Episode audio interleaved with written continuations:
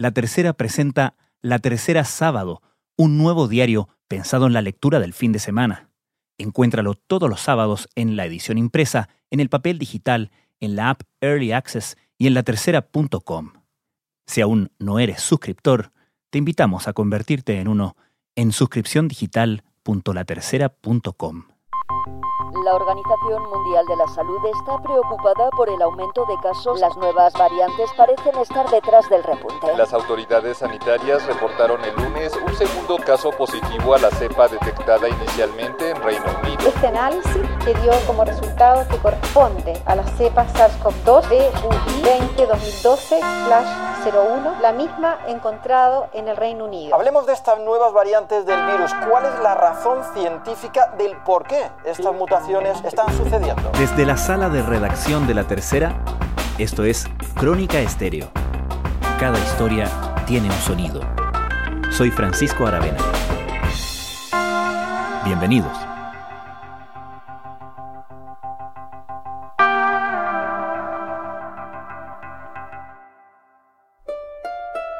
La variación de nuevos casos confirmados a nivel nacional es de más 17% en 7 días y más 36% en los últimos 14 días. Es decir, veníamos con un aumento bastante importante y en los últimos 7 días no, notamos por lo menos una disminución casi a la mitad. Sin embargo, siguen aumentando los casos, eso hay que tenerlo presente a nivel nacional. A un año del inicio de la pandemia y con un exitoso proceso de vacunación en marcha, muchos Llegamos a pensar que lo peor ya había pasado, pero los hechos, los números y nuestros muertos que siguen aumentando nos han demostrado lo contrario. Hoy día estamos viviendo una situación compleja en nuestro país. Hemos visto un aumento del número de casos en forma significativa en algunas comunas. Tenemos muchas comunas que están en cuarentena. A partir de este jueves, a nivel nacional, 7 de cada 10 personas estarán bajo confinamiento en una medida que busca hacer frente al recrudecimiento del panorama epidemiológico en Chile. Hemos decidido suspender el permiso de desplazamiento personal los fines de semana y los festivos. En dos semanas, los casos de COVID-19 aumentaron en un 36% y la capacidad de camas críticas del sistema está al límite. La situación se replica en varias partes del mundo. En Europa, varios países han vuelto a decretar confinamientos y algunas de las preguntas más relevantes que cruzan todo el análisis de la situación son ¿qué efectos están causando las nuevas variantes detectadas del virus SARS-CoV-2? ¿Pueden estas nuevas variantes burlar el efecto inmunizador de las vacunas? Las nuevas variantes del coronavirus hacen que este se transmita más fácilmente y por tanto están poniendo en peligro los esfuerzos por controlar las tasas de infección. Este mes Sudáfrica... Las variaciones o evoluciones genéticas de un virus son lógicas y esperables, pero hay al menos tres variantes detectadas que preocupan particularmente. La británica, la sudafricana y la brasilera. Dos de ellas ya han sido detectadas en nuestro país. ¿Qué sabemos sobre el virus que está circulando actualmente en Chile?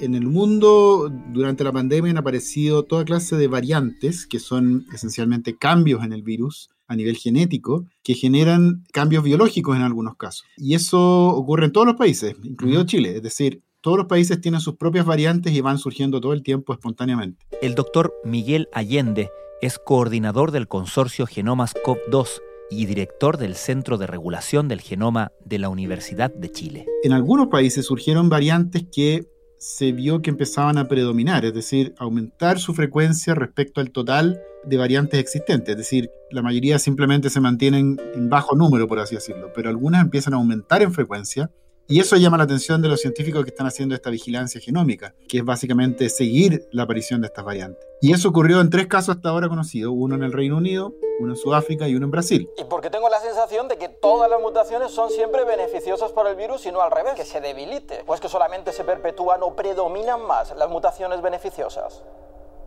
Insisto que esas son variantes que aumentaron explosivamente su frecuencia respecto al, al resto de las posibles variaciones del virus hay que consignar que variantes siempre van a haber, ¿no? Se espera que, haya cierto dinamismo en el propio virus. Hay mucho dinamismo. De hecho, en Chile, hasta hace unos meses, nosotros habíamos catalogado alrededor de 1.500 variantes distintas solo en Chile. Pero estas casi todas son totalmente inocuas, es decir, no cambian las propiedades del virus, son, simplemente son cambios genéticos pequeños que nos permiten identificar esas variantes o esas variaciones genéticas de los virus. Pero cuando una de ellas empieza a aumentar en frecuencia, uno dice, ah, aquí pasó algo, y empezó una búsqueda de cuáles son las propiedades biológicas que adquirió esa variante en particular, y ahí se vio, por ejemplo, que algunas aumentaban su velocidad de transmisión, otras aumentaban la eh, severidad de la enfermedad que causaban o la letalidad, ¿no es cierto? La, cantidad de gente que se muere con esa variante del virus, etc. Eh, y lo más preocupante es si alguna de las variantes adquiere una capacidad de eludir el sistema inmune que ha sido inoculado ya sea por infecciones previas o por vacunas. Y esa variante sí que nos preocupa porque significa que todo el esfuerzo de vacunación y el, efecto rebaño que se busca, digamos, podría ser truncado con una variante que se escape a ese efecto. ¿Y tenemos hasta el momento información que nos haga pensar eso respecto a alguna de las variantes que hemos mencionado? Bueno, dos de las variantes de preocupación mundial, que son la brasileña y la del Reino Unido, ya están en Chile. Han sido detectadas por el ISP a través de un programa de vigilancia que ellos instalaron en el aeropuerto con viajeros específicamente de esos países. Si encontraron que viajeros traían esas variantes, ¿no es cierto? Y también han encontrado algunos casos de transmisión comunitaria, que es básicamente personas que no viajaron, pero que ya tienen infección con esas variantes, es muy probable que ambas estén ya diseminadas de alguna manera en el país. No necesariamente de una manera extensa, pero sí ya están presentes y probablemente están circulando. Por lo tanto, diría que esas dos tenemos seguridad de que sí están. La tercera, la de Sudáfrica, hasta donde se, no se ha visto. Pero la respuesta es sí. las variantes del mundo, en este mundo globalizado, con gente que viaja, van a repartirse para todos lados eventualmente. Este mes Sudáfrica canceló los planes de administrar la vacuna de AstraZeneca tras descubrir que no era lo suficientemente eficaz contra la mutación local. Y el tiempo corre. Claro, pero lo que le preguntaba específicamente es si tenemos alguna información que nos haga temer que nuestras vacunas no sean suficientemente efectivas con algunas de esas variantes. A ver, con las variantes de Sudáfrica y Brasil en particular hay alguna evidencia de que las vacunas pierden un pequeño porcentaje de su efectividad. ¿Qué quiere decir eso? Quiere decir que las personas que fueron inmunizadas generan anticuerpos contra el virus que son muy efectivos contra la variante original, la de Wuhan, por ejemplo, pero un poco menos efectivas contra estas variantes que tienen estos cambios genéticos. Y obviamente eso va a ser cierto para todos los países. No, es que en esos países nomás se genere esa, diferencia, sino que en el resto de los países es lo mismo. Si, si fuimos infectados previamente con la variante de Wuhan, digamos la original o alguna de sus hermanas, nuestra capacidad de reaccionar con nuestro sistema inmune contra estas variantes nuevas está un poco disminuida no está disminuida al punto de que nos preocupa en el sentido de que no vayamos a tener inmunidad o las vacunas no vayan a funcionar. Pero esa disminución parcial puede ser un augurio de que variantes que se construyan sobre esa variación inicial hagan cada vez más difícil que las vacunas generen una respuesta inmune que las reconozca. Como las variaciones se siguen acumulando sobre las anteriores, pueden aumentar el grado de elusión del sistema inmune de las variantes futuras a partir de esta variante que ya tiene un poquito de ventaja, por así decirlo. O sea, proyectando un mal escenario son eh, efectivamente preocupantes. Exacto, hay, que pensar que el virus se comporta como todos los seres vivos, responde como en la evolución a la selección natural. ¿Y cuál es la selección natural que está sufriendo el, el virus SARS-CoV-2 hoy día? Es la inmunidad previa de las personas que ya fueron infectadas y la inmunidad generada por las vacunas. Es decir, el virus está un poco ahí buscando o personas no infectadas y ya se están, entre comillas, acabando en los países donde hay muy buena vacunación, como Chile, o está tratando de buscar variantes genéticas, esto lo hace figurativamente, ¿no? Pero las variantes genéticas que logren infectar a personas inmunizadas, por así decirlo, van a sobrevivir y van a empezar a aumentar en frecuencia. Por lo tanto, lo ideal sería vacunar lo más rápido posible a la población para dar la menor oportunidad posible a las variaciones genéticas del virus que generen ese tipo de variantes que, que escapen al sistema inmune o a las vacunas. Nadie sabe cuándo y cómo afectarán las nuevas variantes a la transmisión y si las vacunas actuales funcionarán o no. Funcionarán o no. Respecto de la cepa británica, ¿es correcto afirmar que es una cepa que es más contagiosa y letal? A ver, la cepa que se detectó en el Reino Unido, que nosotros llamamos B117, es el nombre técnico que tiene, esa primero se descubrió porque empezó a aumentar en frecuencia muchísimo y eso es un indicio de que tiene una transmisibilidad mayor o que se contagia más fácil de persona a persona, o que las personas contagiadas tienen más carga viral, que es decir, más copias del virus, por lo tanto transmiten a más personas. La cosa es que se expandió mucho más rápido que las versiones anteriores del virus. Y aparte de eso, en estudios recientes se ha visto que personas hospitalizadas con esta variante versus la anterior tienen más riesgo de morir también. Es decir, hay más mortalidad en personas infectadas con esta variante que con la anterior. Entonces, probablemente hay un efecto ahí sumado de contagio y velocidad de transmisión y de la severidad de la enfermedad. En la lucha global contra el coronavirus, las mutaciones están suponiendo un enorme desafío. El Reino Unido refuerza las medidas para contener la propagación. Por lo tanto, sí es de preocupación en ese sentido y esta variante ya está no solo en Chile, sino que en muchos otros países y en todos lados se está haciendo una vigilancia como para tratar de ver si se comporta de la misma manera que en el Reino Unido. Es decir, si se propaga tan rápido y si lo hace, cómo poder controlarla. Nadie está a salvo de estas mutaciones. Se lo preguntaba también porque la canciller alemana, por ejemplo, Angela Merkel, al anunciar medidas restrictivas más drásticas, aludía a esta sospecha de que el nuevo brote que está sufriendo ese país tenga que ver con la severidad de la variante británica. Y quería preguntarle al respecto si en nuestro país la vigilancia genómica se está realizando a nivel de centros asistenciales, como para determinar si es que la mayor cantidad de pacientes o la gran cantidad de pacientes que están siendo internados en estas semanas tienen alguna relación con esta variante u otra variante. Es una muy buena pregunta y me encantaría tener la respuesta. Yo, como respuesta diría que estamos al debe en términos de la vigilancia genómica. El ISP, que es el encargado de esto en el país, ha hecho un esfuerzo y ha hecho la vigilancia que ha podido hacer, principalmente con viajeros en el aeropuerto pero también ha hecho vigilancia y muestreo en otros lugares, pero, pero a nivel de baja escala, de, pequeños números, digamos. Y en el consorcio universitario en el cual estoy involucrado yo, hemos hecho también algunos esfuerzos, pero también son números muy pequeños. Hace algunos meses el Ministerio de Ciencia nos convocó para hacer un programa conjunto entre Ministerio de Salud, ISP y las universidades que tengan capacidades de secuenciación genómica, que es lo que se necesita para hacer vigilancia, eh, y juntar los esfuerzos y tratar de hacer un, un programa un poco más eh, exhaustivo en esta materia. Y eh, estamos cerca de ya tener algo funcionando, digamos, pero hasta ahora se ha hecho básicamente un muestreo aleatorio y, en muy pequeña escala de lo que hay en Chile y por lo tanto podría haber una relación entre el aumento muy fuerte de casos que hemos visto en el último tiempo y la presencia de estas variantes importadas, ¿no es cierto?, que, tienen más alta transmisibilidad y, efectos sobre las personas, digamos pero no lo podemos decir a ciencia cierta hoy día con, el bajo número de secuencias de genomas de virus que tenemos.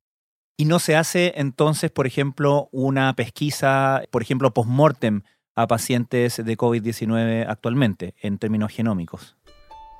No, sistemáticamente no se hace. Eh, ocasionalmente hemos hecho algunos ensayos de ese tipo nosotros, pero lo hicimos en las etapas previas a las que estuviera presente esta variante. Entonces, en los últimos dos meses, por ejemplo, que es cuando ya esta variante ingresó al país, no se ha hecho eso. Y aquí es un llamado muy importante también a todas las personas que viajaron en el vuelo de Iberia el día 21 de diciembre de Madrid a Chile, el vuelo 6833, y a quienes viajaron el 22 de diciembre, como recién dije, en el vuelo de Santiago a Temuco, que es el JetMars 281, eh, que, con, que contacten a la autoridad sanitaria para poder eh, llegar a hacer un seguimiento y obviamente si es necesario trasladarlos a un centro asistencial.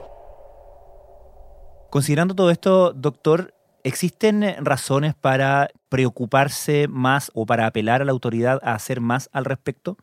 Sí, bueno, nosotros desde el mundo académico y científico estamos apelando a la autoridad para eh, incrementar la capacidad de vigilancia genómica que se hace en el país, cosa de tener más información y poder actuar en consecuencia.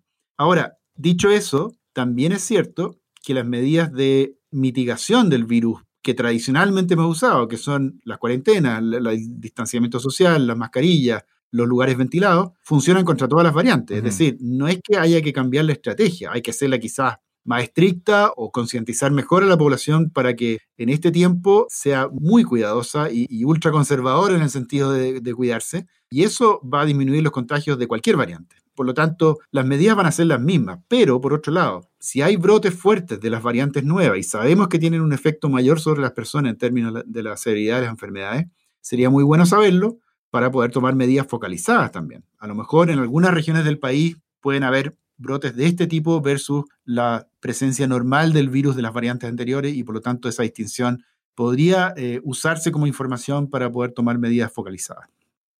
¿Qué sabemos, doctor, de la variante brasilera del virus? Bueno, la variante brasilera es, justamente la que más preocupa de las dos que tenemos en Chile, y es porque se dio el caso en Manaus, que es uno de los lugares más afectados por la primera ola el año pasado, que han tenido hace poco una segunda ola, y súper grave. En la primera ola se calculó que más del 70% de la población había sido infectada con el SARS-CoV-2. Sin embargo, no se produjo lo que todo el mundo esperaba en ese caso, que era la inmunidad de rebaño, es decir, todos los infectados previamente deberían haber tenido resistencia contra una nueva infección. Sin embargo, eso no ocurrió. Y entonces, junto con la segunda ola, con esta no inmunidad de rebaño, apareció esta variante brasileña, que fue la que llevó esa segunda ola. Por lo tanto, se hizo el nexo de que probablemente la segunda variante estaba eludiendo la respuesta inmune que debería haberse generado después de la primera ola de infección. El negacionismo del presidente Jair Bolsonaro y la falta de medidas a nivel nacional convierten a Brasil en un enorme granero para la aparición de nuevas variantes. Según la Organización Mundial de la Salud, en las últimas horas el país registró más de 70.000 casos, el mayor en el mundo, por encima incluso de Estados Unidos. Y lo que preocupa es eso, porque si bien la inmunidad generada por infección es menor a la que generan las vacunas,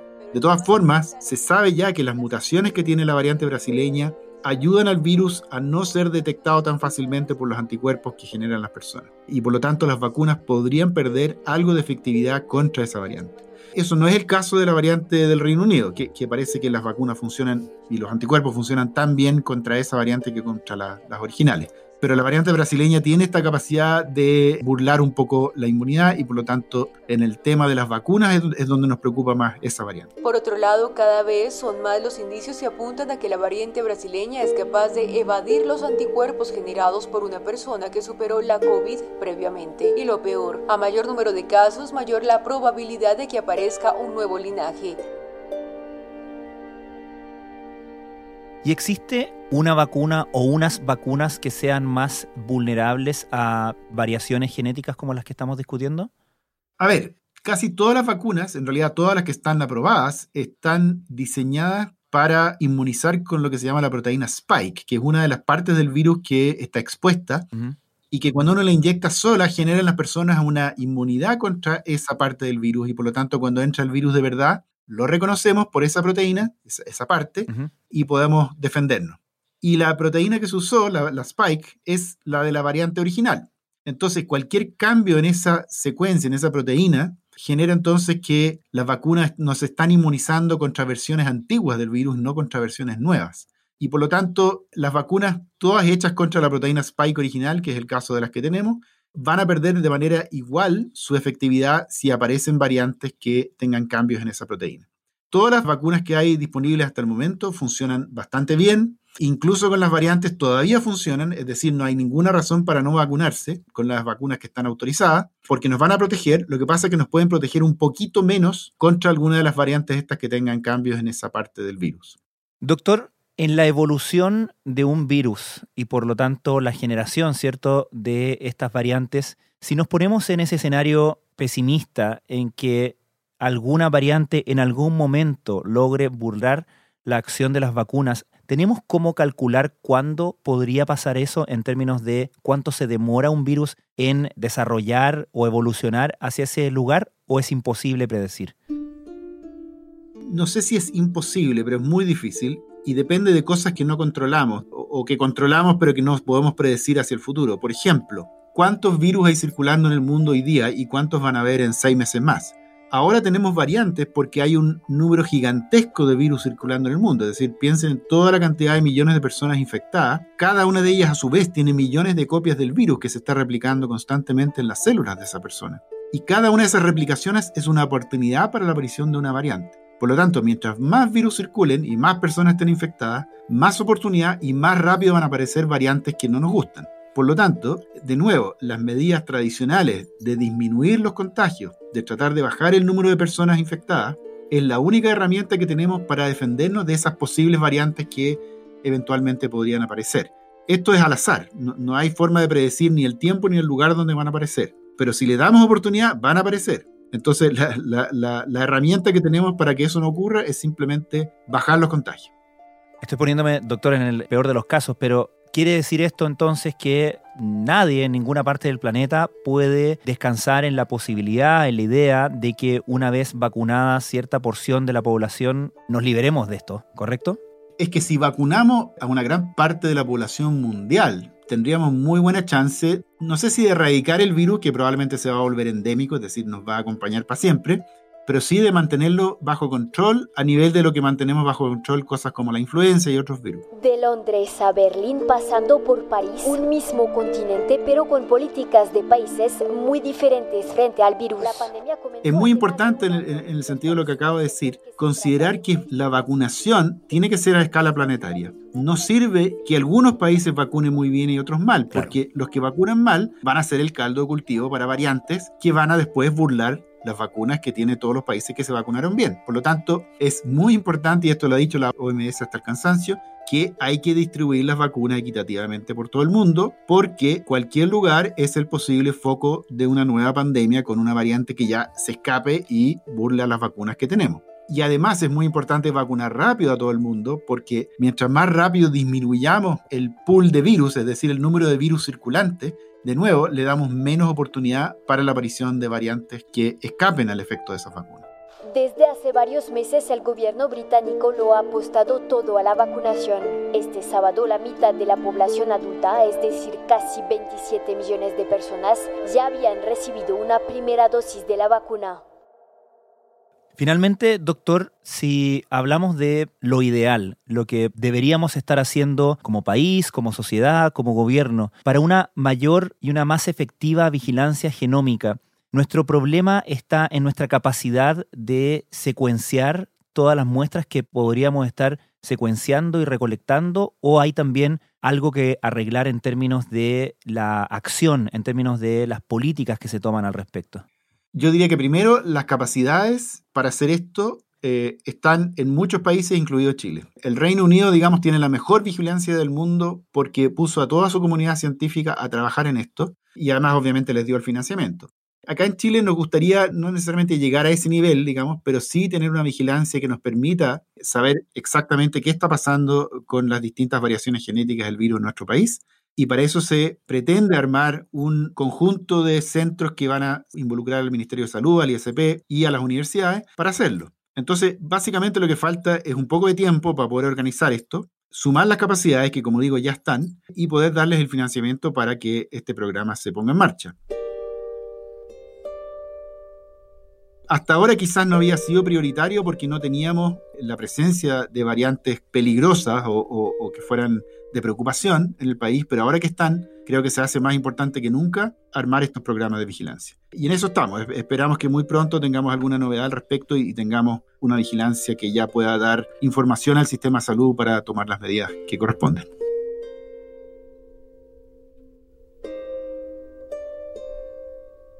Doctor Miguel Allende, muchas gracias. De nada, gracias por invitarme.